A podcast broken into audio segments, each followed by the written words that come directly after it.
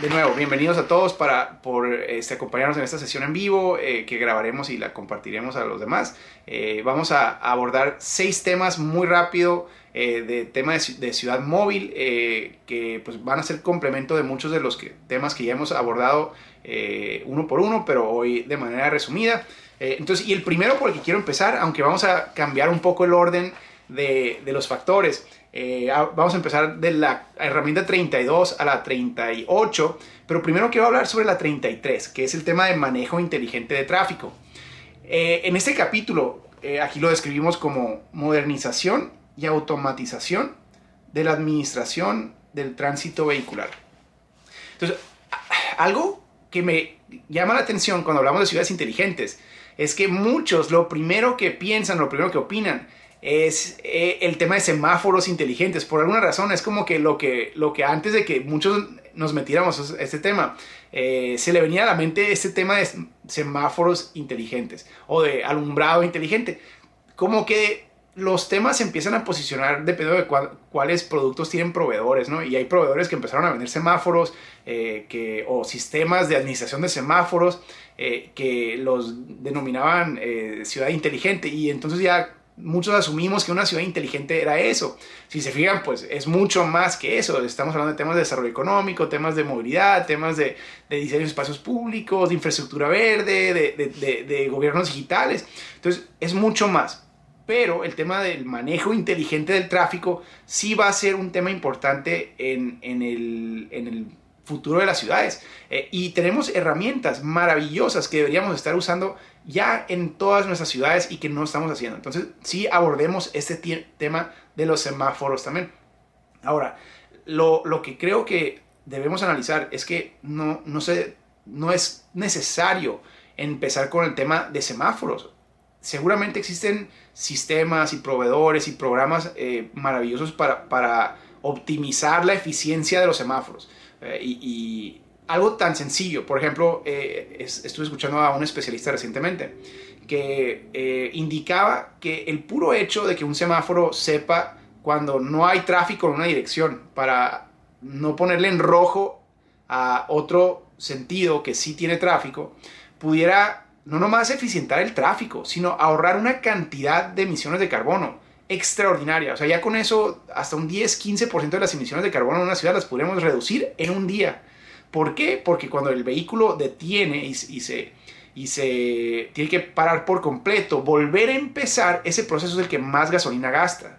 Entonces, si no hay nadie esperando en una dirección, ¿por qué estamos haciéndolos hacer ese desperdicio de tiempo y de contaminantes innecesario?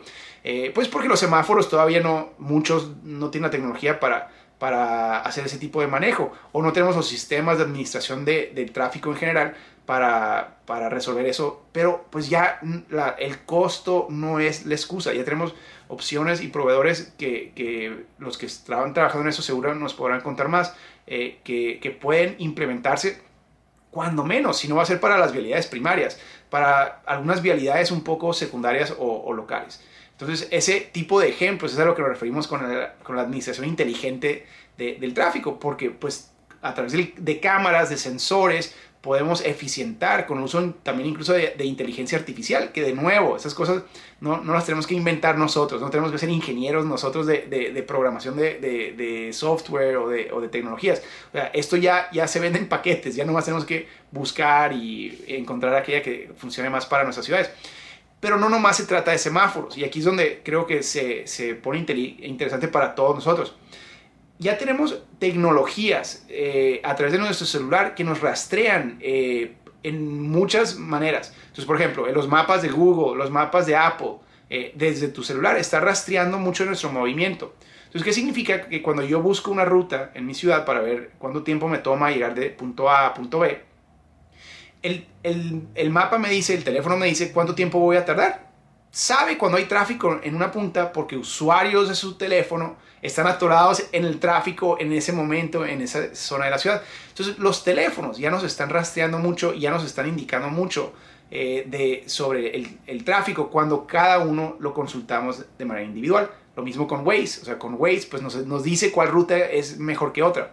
Bueno, el, el, tema aquí es que por qué desde las políticas públicas y desde la autoridad no estamos colaborando con esas tecnologías para comunicarnos con nuestra ciudadanía y poder avisarles eh, sobre todo lo que debamos avisarles eh, para eficientar eh, esos procesos. Entonces, algo tan sencillo como si vamos a empezar construcción en una calle el próximo mes, entonces, ¿por qué no a través de Waze avisarle a nuestros ciudadanos que vayan pensando cuál ruta alternativa van a empezar a usar el próximo mes? Porque pues el mapa les va a decir que ese, ese mes hay construcción en esta zona. Ese tipo de cosas, pues ya, ya hay programas como el de eh, Connected Citizens de Waze, eh, que una ciudad, eh, un municipio puede buscar a la plataforma de Waze para hacer estas alianzas estratégicas. Y como esa hay muchas, ¿no? Entonces, todas estas tecnologías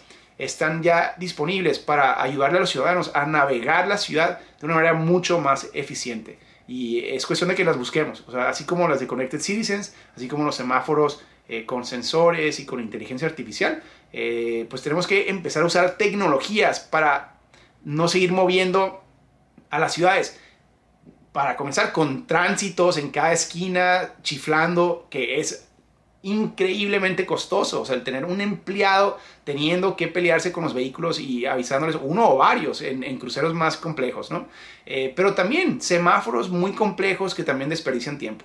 Entonces vamos entendiendo que la tecnología ya está transformándose y reinventándose, eh, tanto desde nuestros celulares, si no queremos gastar en, semáforos, pero también en sistemas de semáforos y de, y de cámaras y de procesos en, las calles. Entonces, vamos pensando en el concepto de ciudades inteligentes eh, para administración de tráfico también. El siguiente tema que quiero platicar, regresándome a la herramienta 32, y ahorita les voy a explicar por qué, eh, es este concepto de la infraestructura de carpooling, de, pues, vehículos compartidos, de aventones. Carpooling le dicen en, Estados Unidos. Eh, y esta la describe como para compartir recorridos, evitando llenar las calles de autos que llevan a un solo pasajero. Muchos de sus ciudades lo, podrán ver ya, sobre todo las ciudades metropolitanas, las ciudades grandes, y en Estados Unidos es la tendencia, que las, las autopistas están saturadas por autos con un solo pasajero, con el conductor, que va de su casa al trabajo eh, o a cualquier destino. Pero entonces ven las autopistas eh, a las 8 de la mañana, a las 7 de la mañana o en la tarde a la hora de la salida del trabajo, completamente saturadas eh, y pues la mayoría de los vehículos con un solo pasajero. Y aquí nace esta pregunta de, pues, ¿por qué no hay más personas compartiendo vehículos? porque eso pues, les ahorraría costo a ellos, les ahorraría dinero a ellos, el no tener que estar gastando los dos en gasolina, o tres o cuatro en gasolina si van en la misma dirección, ¿por qué no están compartiendo el vehículo? Y liberaría una gran cantidad de espacio y de carriles a la hora pico sobre todo, ¿no? Que es cuando más eh, reto tenemos en muchas de nuestras vialidades primarias y en, nuestras autopistas. Aunque esto estamos hablando todavía de, de movilidad en vehículo propio y mucha de la filosofía que hemos platicado en, esos temas es para sustituir la necesidad del vehículo propio. Bueno, pero de manera práctica tenemos la realidad de que muchos de nuestros ciudadanos se mueven en vehículo y las calles están diseñadas para vehículos y la movilidad va a seguir necesitando soluciones para vehículos individuales también. Entonces, una de esas estrategias es este concepto del carpooling. El carpooling, pues que estamos eh, mencionando, es todas esas políticas y herramientas que podamos generar en nuestra ciudad para, para que más personas voluntariamente compartan vehículo y se ahorren eh, espacio en las vialidades. Eh, pero sobre todo si lo logramos a nivel macro, si logramos no nomás un par de personas, sino a miles de personas. Empezar a hacer esto a través de organizaciones, a través de aplicaciones, a través de, de programas, pues vamos a lograr muchísimo. Pero muy poco se ha logrado en muchas ciudades. ¿Por qué? Lo vemos, por ejemplo, con, aplicaciones. He conocido a emprendedores que lanzan aplicaciones eh, muy interesantes. Eh, hubo una en México que se llamaba Aventones, eh, otra en Guatemala que es Guatetray, que, que este, pues impulsan programas con organizaciones individualmente o con el municipio individualmente para crear incentivos para que empleados compartan vehículos y puedan eh, llegar juntos y así se ahorra estacionamiento la, la, institución porque no tienen que tener cada uno su propio estacionamiento, pero también pues desahogan tráfico vehicular. Eh, el reto es que muchas de estas aplicaciones han tenido un impacto muy, muy, muy limitado. ¿Por qué? Porque los incentivos siguen no siendo significantes para una persona considerando si usar su propio vehículo diario o tener que pasar por la inconveniencia de perder tiempo eh, o perder energía coordinando estos aventones. La tecnología nos ayuda mucho, porque ahora con la tecnología, con, una aplicación, si somos parte de una de esas aplicaciones, podemos saber quiénes van en mi dirección. No tenemos que hacerlo manualmente, no tenemos que de suerte escuchar o conocer a nuestro compañero inmediato en el escritorio enseguida, eh, decir que vive cerca de nosotros, sino que ahora podemos saber de todos los de una organización eh, quiénes viven más o menos cerca unos de otros y quiénes usan un recorrido similar a una hora similar. Entonces eso ya lo automatiza y, la, aplicación te dice, mira, tienes estas cinco opciones. Eh, ¿Te interesan? ¿Quieres que los contactemos? Organizamos un, pool o un grupo de personas que, se hagan ese recorrido juntos y se ponen de acuerdo ustedes en cómo, cómo compensar la gasolina al que, al que maneje. Bueno, eso la tecnología ya nos ayuda. Pero aún así, la pregunta aquí es, ¿qué puede hacer la ciudad? para agilizar e incentivar aún más ese tipo de dinámicas. Pues lo que han hecho ciudades en Estados Unidos eh, es destinar un carril entero, eh, eh, sobre todo en las autopistas. No sé si les ha tocado a los que han visitado Estados Unidos y manejado en sus autopistas, en ciudades con mucho tráfico. Tienden a tener en la, en la autopista principal, en el freeway, un carril exclusivo para vehículos que lleven cuando menos dos conductores. Eh, y algunas pueden agregarle hasta cuando menos tres conductores, digamos, ¿no? Eh, creo que depende de la región y depende de las dinámicas culturales locales. Pero entonces, ¿qué significa? Y es impresionante, porque muchas veces estás en esta autopista en la hora pico y está completamente paralizada, pero ese carril está vacío. Entonces, a la persona que sí se tomó el tiempo de recoger a una persona más o que por suerte iban dos personas en el vehículo, pues su desplazamiento puede ser en 10 minutos, lo que para otros puede ser una hora. Eso es un incentivo real. Entonces es parte de los incentivos que vamos a estar platicando en muchas de estas soluciones de transporte. Entonces destinar infraestructura reservada exclusivamente para personas que se animen eh, a, compartir vehículo. Ese es el tipo de soluciones prácticas que muchas ciudades pueden emprender en algunas de sus vialidades o autopistas estratégicas.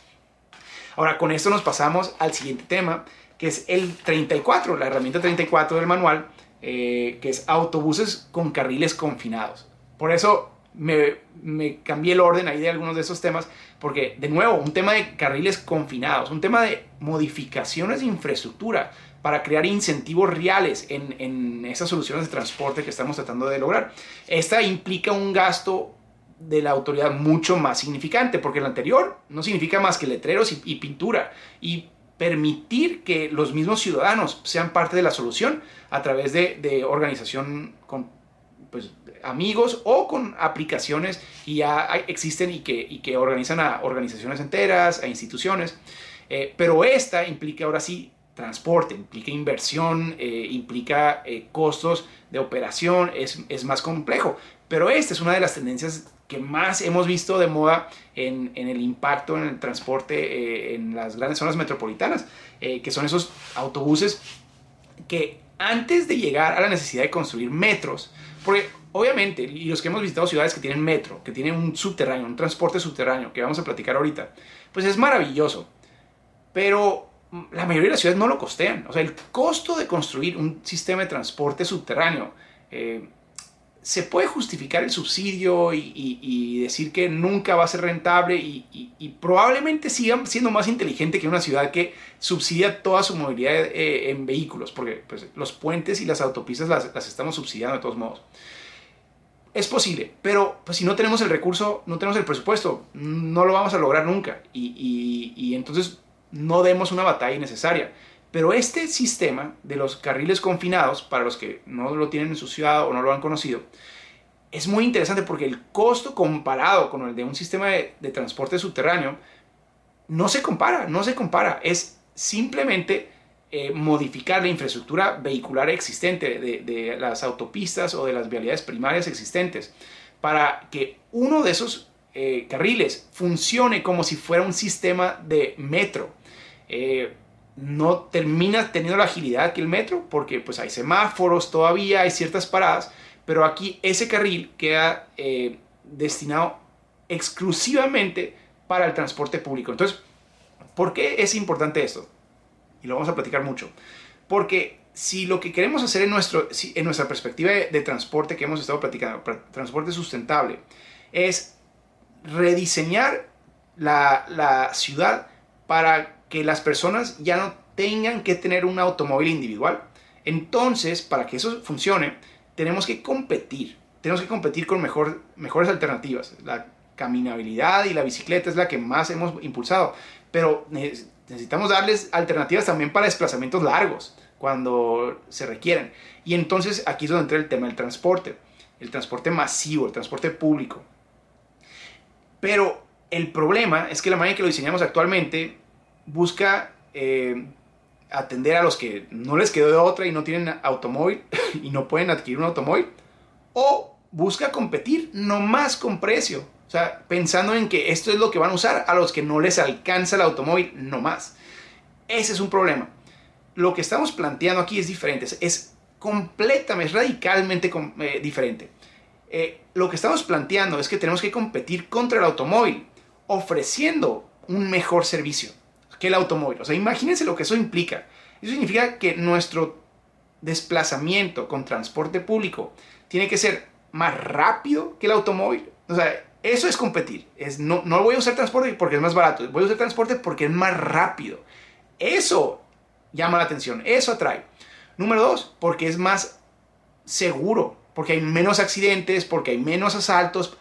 Eso es competir. O sea, el sentirse más seguro en un transporte público que, en un vehículo personal, eh, eso no está fácil, eso no se va a dar solo, eso requiere un diseño extraordinario. Y número tres, que sea más disfrutable.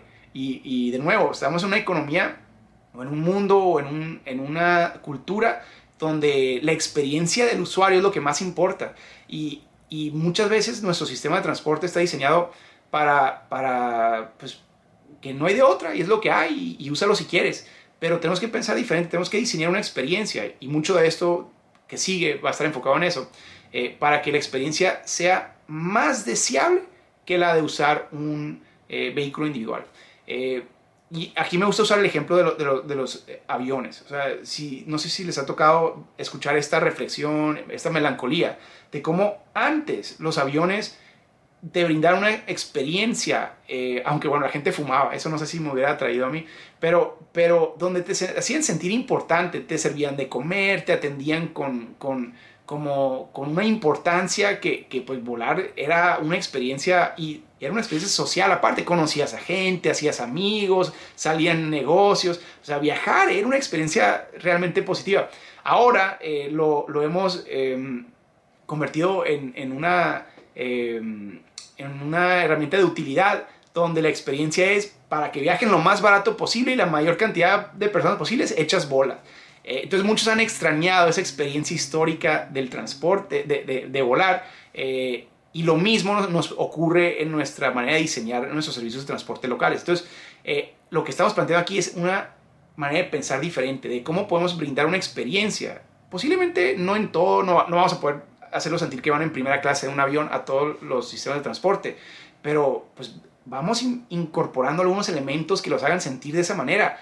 Y a lo mejor muchos de ellos no, no cuestan mucho, es cuestión de meterle amor y meterle pasión al diseño de la experiencia y en ocasiones pues se nos pasa eh, nuestro enfoque en la ingeniería nomás, ¿no? Eh, bueno, la velocidad y los carriles confinados van a ser una herramienta de mucha ayuda y para, para que esa herramienta empiece a competir. Y con esto pasamos al siguiente tema, que es ahora sí el de los metros y, los, y los, las tranvías, les decimos. Eh, aquí lo describimos como eh, transporte masivo, que debe ser de mucha mayor velocidad y comodidad que el auto. Exactamente lo que habíamos dicho en lo anterior, pero ahora sí, eh, al mandar esto al, al, subterráneo o a vías, porque también puede ser en vías elevadas o, vías em, de calles exclusivamente, la calle entera, eh, para, para, el transporte de alta velocidad, eh, pues esto empieza a agilizar aún más la, el recorrido, el desplazamiento, lo hace mucho más rápido. A mí, digo, hemos muchos vivido esas experiencias desde Ciudad de México, a mí me ha tocado Ciudad de México, Nueva York, pero me pongo a pensar en las experiencias de lugares como Hong Kong y, nos dejan todavía mucho que desear nuestras, nuestras eh, dinámicas a nivel local en Latinoamérica y en Estados Unidos también. Eh, cuando después de vivir la, de Hong Kong, lo que más me llama la atención de la de Hong Kong, que es parte de esto, es que la empresa que administra el transporte público, y vamos a llegar a esto en otro capítulo, eh, ha hecho negocio no nomás del, del, de la cuota, que no es barata, eh, la cuota de, transporte eh, en Hong Kong no, no, es la más barata que me ha tocado. Eh, la experiencia es maravillosa porque pues, la velocidad con la que viaja es difícil de explicar, viaja incluso por abajo del mar en una parte.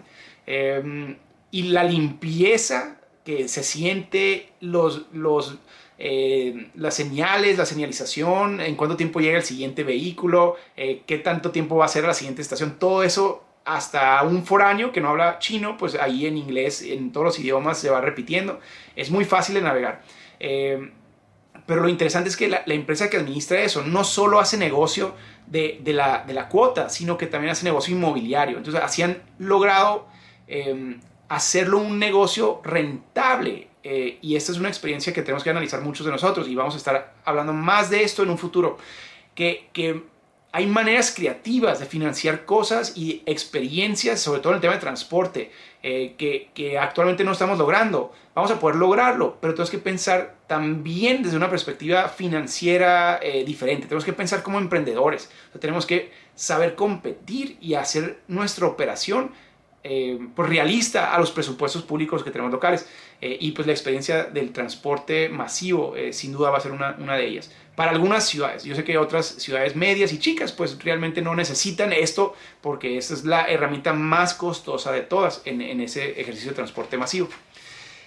el siguiente tema es el de las paradas inteligentes de autobuses aquí de nuevo, regreso a una cosa que dije hace rato y les leo la, la descripción y luego se las explico. Eh, diseño de experiencias positivas en las paradas de autobús y con herramientas digitales. La palabra clave, experiencias. Ya les dije eh, y ya les eh, sugerí este concepto de diseñar experiencias. No hay mejor lugar para mejorar la experiencia entera del transporte. O sea, más allá del tipo de unidades que usen para mover a las personas, más allá incluso, yo diría, de, cómo llegar a, la parada de camiones, que hemos dicho que es muy importante. ese, el, el este, espacio entre la vivienda eh, y la parada, que ese recorrido de las banquetas sean, sean eh, fáciles de navegar eh, y cómodas y seguras, importante. Pero la experiencia de esperar en la parada es la que podemos modificar y resolver y transformar y que probablemente se va a quedar grabada en la memoria del usuario más rápido de todas. Y y por eso creo que esta debe ser una de las principales prioridades. Este fue mi primer negocio, entonces también por eso me, apasiona, porque empecé con el diseño de paradas de camiones este, cuando tenía 22 años y desde entonces se me ha quedado sembrado. Pero no estoy hablando nomás de ponerles techito y ponerles eh, la, la, parada bien señalizada para que el usuario, sobre todo usuarios nuevos, sepan dónde pedir el autobús, que ya, ya con eso para muchas ciudades fuera un avance significante. Eh, pero aquí estoy hablando de marcar correctamente los sitios, como dice el manual, de contar con una leyenda extremadamente sencilla de entender. O sea, ¿cuántos de nosotros estamos dispuestos a usar el transporte? Pero, pero no tenemos la capacidad analítica de un estudiante de doctorado. O sea, y, y muchas veces diseñamos nuestras, nuestras rutas y la leyenda de una manera, si tenemos leyenda en, la parada eh, y cuando la tenemos, eh, aún así sigue siendo tan imposible de leer que solamente los expertos y los ingenieros la, entienden. No, no, no, no, no. Asumamos que las personas que van a usar esto son niños que están aprendiendo a leer, son personas que puedan tener una discapacidad eh, o que están cansados, no quieren ponerse a concentrarse para ver cómo llegar de punto A a punto B. Entonces, tenemos que hacer ese, esa, ruta bien sencilla, tenemos que comunicarla no nomás en la parada, sino eh, a través de plataformas digitales y todo, ¿no? Eh, el color de la ruta, todo eso. No queremos terminar en el barrio donde nos van a saltar sin querer, en ese barrio al que nadie podemos entrar en una ciudad, pues por subirnos a la unidad incorrecta terminamos ahí. Pues olvídense, nunca van a usar el transporte de esa manera. Pero más allá de eso, eh, yo les diría algunos componentes sencillos de en cuánto tiempo llega, o sea, cuál es el bus que yo tengo que tomar y en cuánto tiempo llega. Es, esa pregunta les puede estar perdiendo a una cantidad de usuarios que no se imaginan. O sea, voy a esperar 15 minutos o por alguna razón hoy esa ruta no está operando. ¿Quién sabe? Entonces, ¿por qué no avisarle con un letrerito digital a los que están esperando la parada que en 3 minutos llega tu, tu, tu unidad? Aunque diga que en 15 minutos llega, entonces él ya sabe si se va caminando, si pide taxi o si espera, él sabe cuánto pero el no saber en cuánto tiempo llega una unidad eh, hace esa experiencia no nomás desafortunada, sino que la hace atrasada un siglo. O sea, ya tenemos sensores que van rastreándonos a todos, incluyendo al, al conductor de estas unidades con que tenga celular. Ya resolvieron este, este problema con una aplicación sencilla para conectarlo a un a, una pantallita en alguna o, cuando menos conectarlo a los teléfonos de los usuarios. Si no queremos invertir en infraestructura física porque no tenemos presupuesto, podemos tener toda esa información aquí para que cuando menos los usuarios que tienen que tienen eh, teléfonos o que saben que lo pueden conseguir, eh, pues ya tengan esta información. Entonces a eso me refiero con estas eh, rediseños de las experiencias que si le agregamos sombra y le agregamos un parquecito y le agregamos, agregamos bancas y hacemos el sentarse cómodamente eh, y poder eh, ver gente pasar sin miedo a que nos eche agua cuando esté lloviendo eh, una, un bache que acumuló agua enfrente, pues todo eso va mejorando la experiencia, ¿no? Pero hay que pensar en cómo estamos diseñando esa experiencia parada por parada. El siguiente tema son las apps de transporte multimodal. Entonces ya, ya decíamos, podemos empezar a comunicarnos con esos usuarios a través de esta, del teléfono y a través de otras maneras. Pero, ¿qué pasa incluso cuando la ruta no es nomás llegar desde esta parada hasta la otra parada y ahí ya puedo caminar? ¿Qué pasa cuando hay partes de mi recorrido donde no hay ruta, donde no hay ruta de, de, de transporte, pero es posible que tengan bicicletas o es posible que eh, tengamos un sitio de taxi cercano o, o, que otro tipo de camiones o de unidades eh, sí me pueda llevar ya en el último tramo, la última milla que hemos platicado eh, en algunas de las clases anteriores. Bueno, algunas ciudades están sacando apps multimodales donde todo lo pagas desde tu teléfono, le pones voy de tal lugar a tal lugar y la misma aplicación te dice cuáles son tus opciones. Puedes agarrar el bus de aquí a aquí, caminar de aquí a acá y tomar bicicleta de aquí a acá. Eh, y si quieres pagarlo todo, lo puedes pagar desde tu celular. O sea, imagínense lo que eso significa. ¿Quieres ahorrarte la bicicleta y caminar el resto del camino? Perfecto. O sea, ya tú escoges la ruta que quieras y toda queda pagada. Eh, incluso si quieres tomar un pedazo de, esa trayectoria en taxi o en Uber o en la aplicación que tú quieras. Todo depende de lo que la ciudad haga.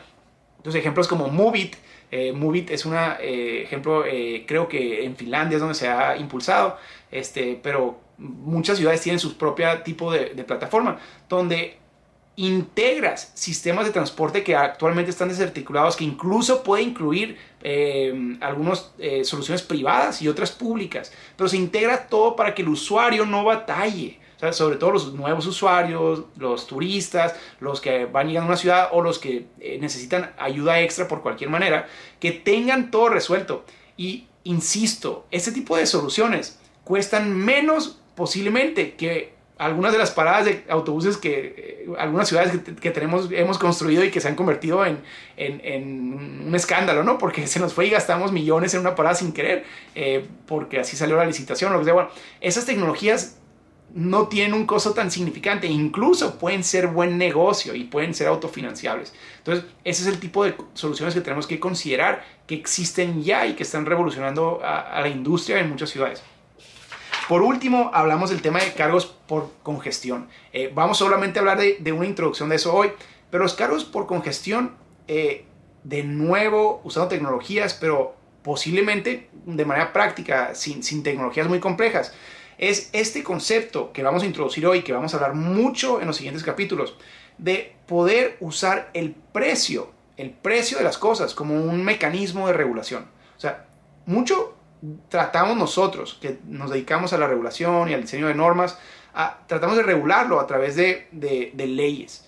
Pero el elemento más efectivo para determinar cualquier servicio, sobre todo eh, en balancear una oferta y demanda adecuada y optimizar la cantidad de recursos que tenemos disponible para ello, es con el mecanismo que se llama precio. ¿Qué pasa con nuestras ciudades? Primero, que la calle es gratis. Usar la calle, usar la calle, usar el estacionamiento, usar muchas cosas, es gratis o está tan subsidiado que pues nos incentiva a usar más y más y más. O sea, entre más usemos, más ganamos, básicamente. Eh, eh, empezando por la calle. O sea, imagínense, esta calle, esta autopista es gratis.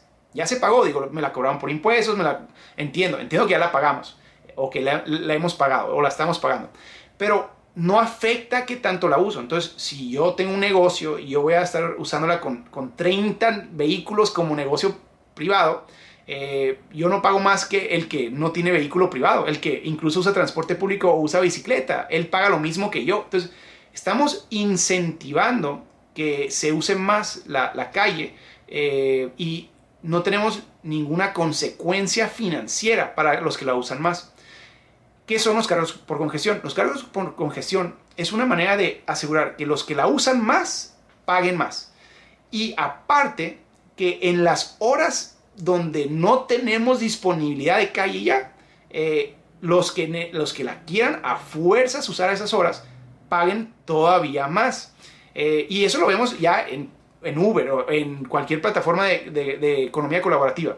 Cuando no hay unidades por alguna razón, porque estamos saliendo de un concierto, por ejemplo, y que mil personas están pidiendo Uber a la misma vez, eh, o cuando hay, es hora, hora pico y está lloviendo y pues me dice la aplicación, si te esperas 10 minutos, te va a salir a la mitad de precio. ¿Estás dispuesto a esperarte 10 minutos? Hay gente que no, porque tiene que llegar al hospital y trae prisa y dice, yo pago el doble, no importa. Pero hay gente que dice, no, pues me, me compro un café, yo no traigo prisa y, espero y me tomo el Uber en, en una hora si quieren, no sé.